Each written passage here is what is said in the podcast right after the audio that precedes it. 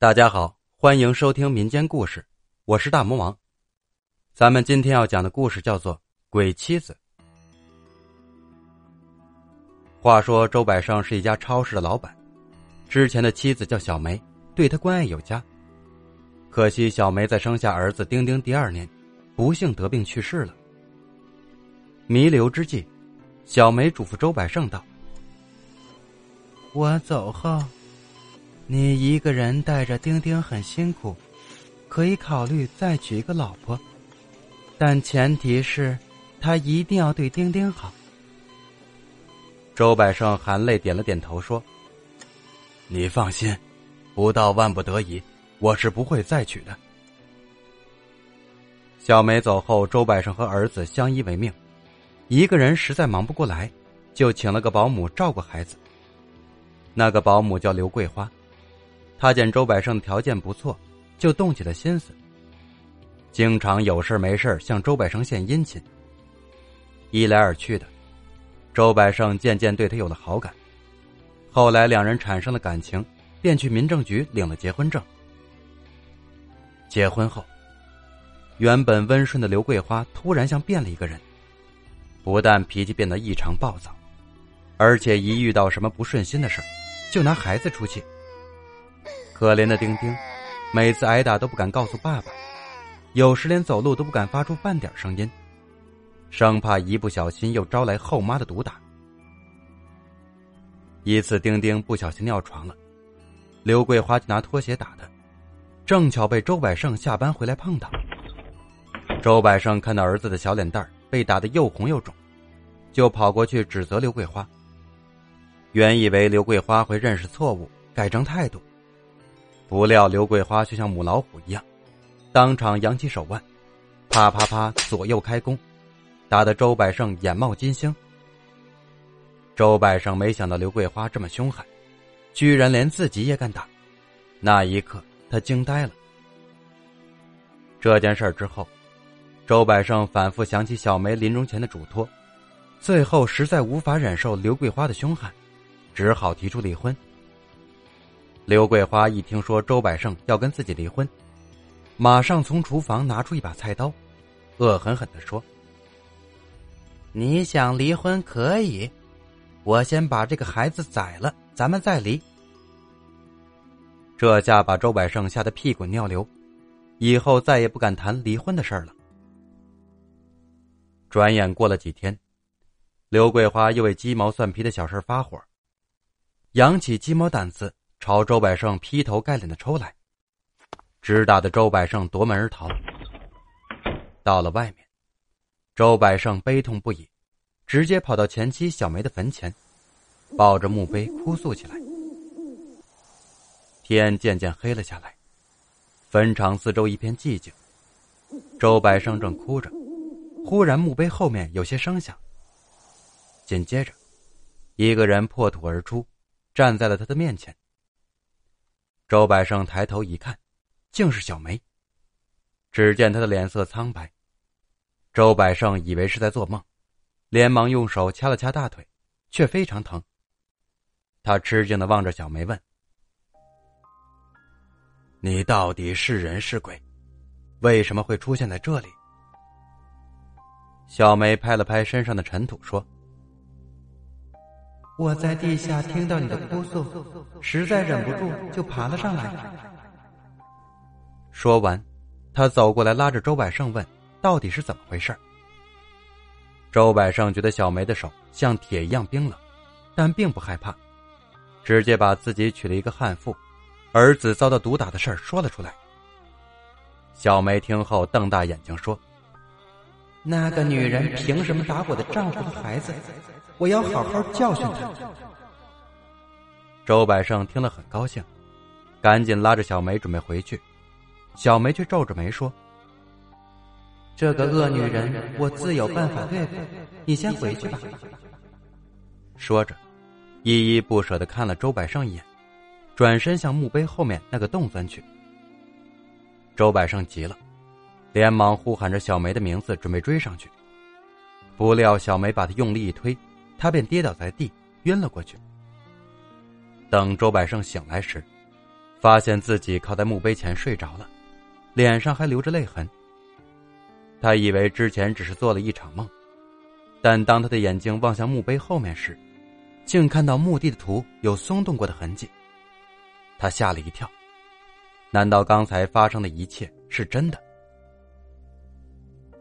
深夜，周百胜回到家里，进门看到儿子坐在地上哭泣，那个悍妇拿着缝衣针，咬着牙对儿子说：“我叫你别哭了，听到没有？再哭就把你的嘴缝上。”周百胜十分气愤，冲刘桂花喊道：“你太过分了！”刘桂花听到这话，二话不说。狠毒的将那枚针戳进了周百胜的胳膊里。周百胜疼得直翻白眼，忍不住叫唤了起来。刘桂花拔出那枚针，狞笑着又准备去戳丁丁。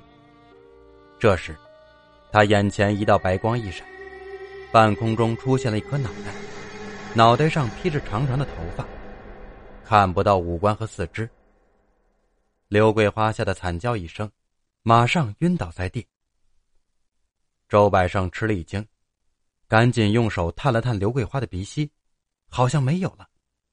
他正在惊讶呢，忽然刘桂花从地上爬起来，慢慢走到丁丁面前，用衣袖擦着他的眼泪，说：“孩子，别哭了，是妈妈不好，以后妈妈再也不会这样了。”周百胜纳闷的看着刘桂花，不知道她怎么了。那天以后，刘桂花像变了一个人，不但性格变好了，而且再也不冲周百生父子发脾气了。每天，他总是早起买菜做饭、洗衣拖地，把家里打扫的干干净净。有时还会去超市帮忙打理生意。转眼过了五年，一天，刘桂花做了一桌美味可口的饭菜，一家三口和睦的坐在一起，在饭桌前。刘桂花抚摸着丁丁的脑袋，感叹道：“儿呀，一转眼你就七岁了，时间过得真快。马上就要分开了，我真的舍不得你呀。”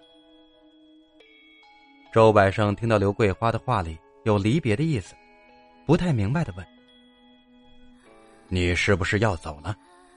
住的好好的，为什么要走？”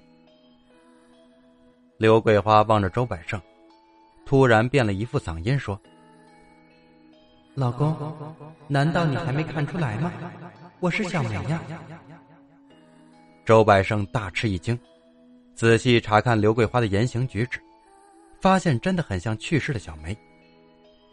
想起这五年来她的变化，周百胜忍不住握住刘桂花的手说：“小梅，你是不是附身到刘桂花的身上了？”看到你，我真的好开心呐。刘桂花却抽出手，一脸冷静的说：“你不要挂念我了。上次听说刘桂花对你和丁丁不好，我就把她的灵魂抓到阴间去了。她在阴间不但要推磨做苦工，而且还要受到小鬼的毒打和折磨。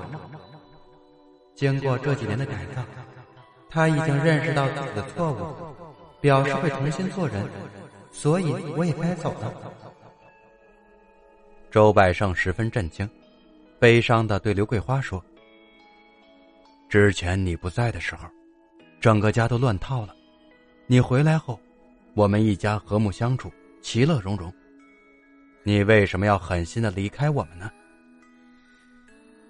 刘桂花却说：“天下没有不散的宴席。”何况我已经不是杨氏人了，怎么能霸占别人身体一辈子呢？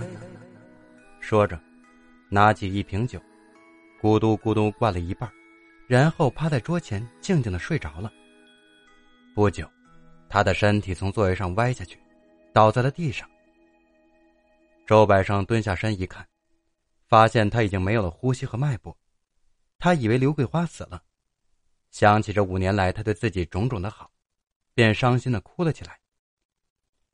正在悲痛之际，忽然刘桂花慢慢睁开眼睛，从地上坐了起来。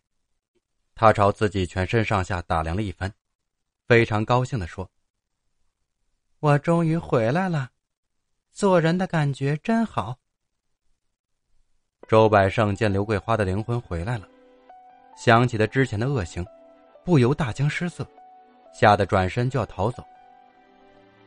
这时，刘桂花拉住他说：“老公，你别怕。这五年来……”我在阴间受了许多苦之后，才明白以前的所作所为都是不对的。从今天开始，我一定洗心革面，跟你前妻一样，做一个相夫教子的好妻子、好妈妈。周百胜听了这话，顿时又惊又喜，终于明白小梅的良苦用心。原来小梅附身到刘桂花的身上。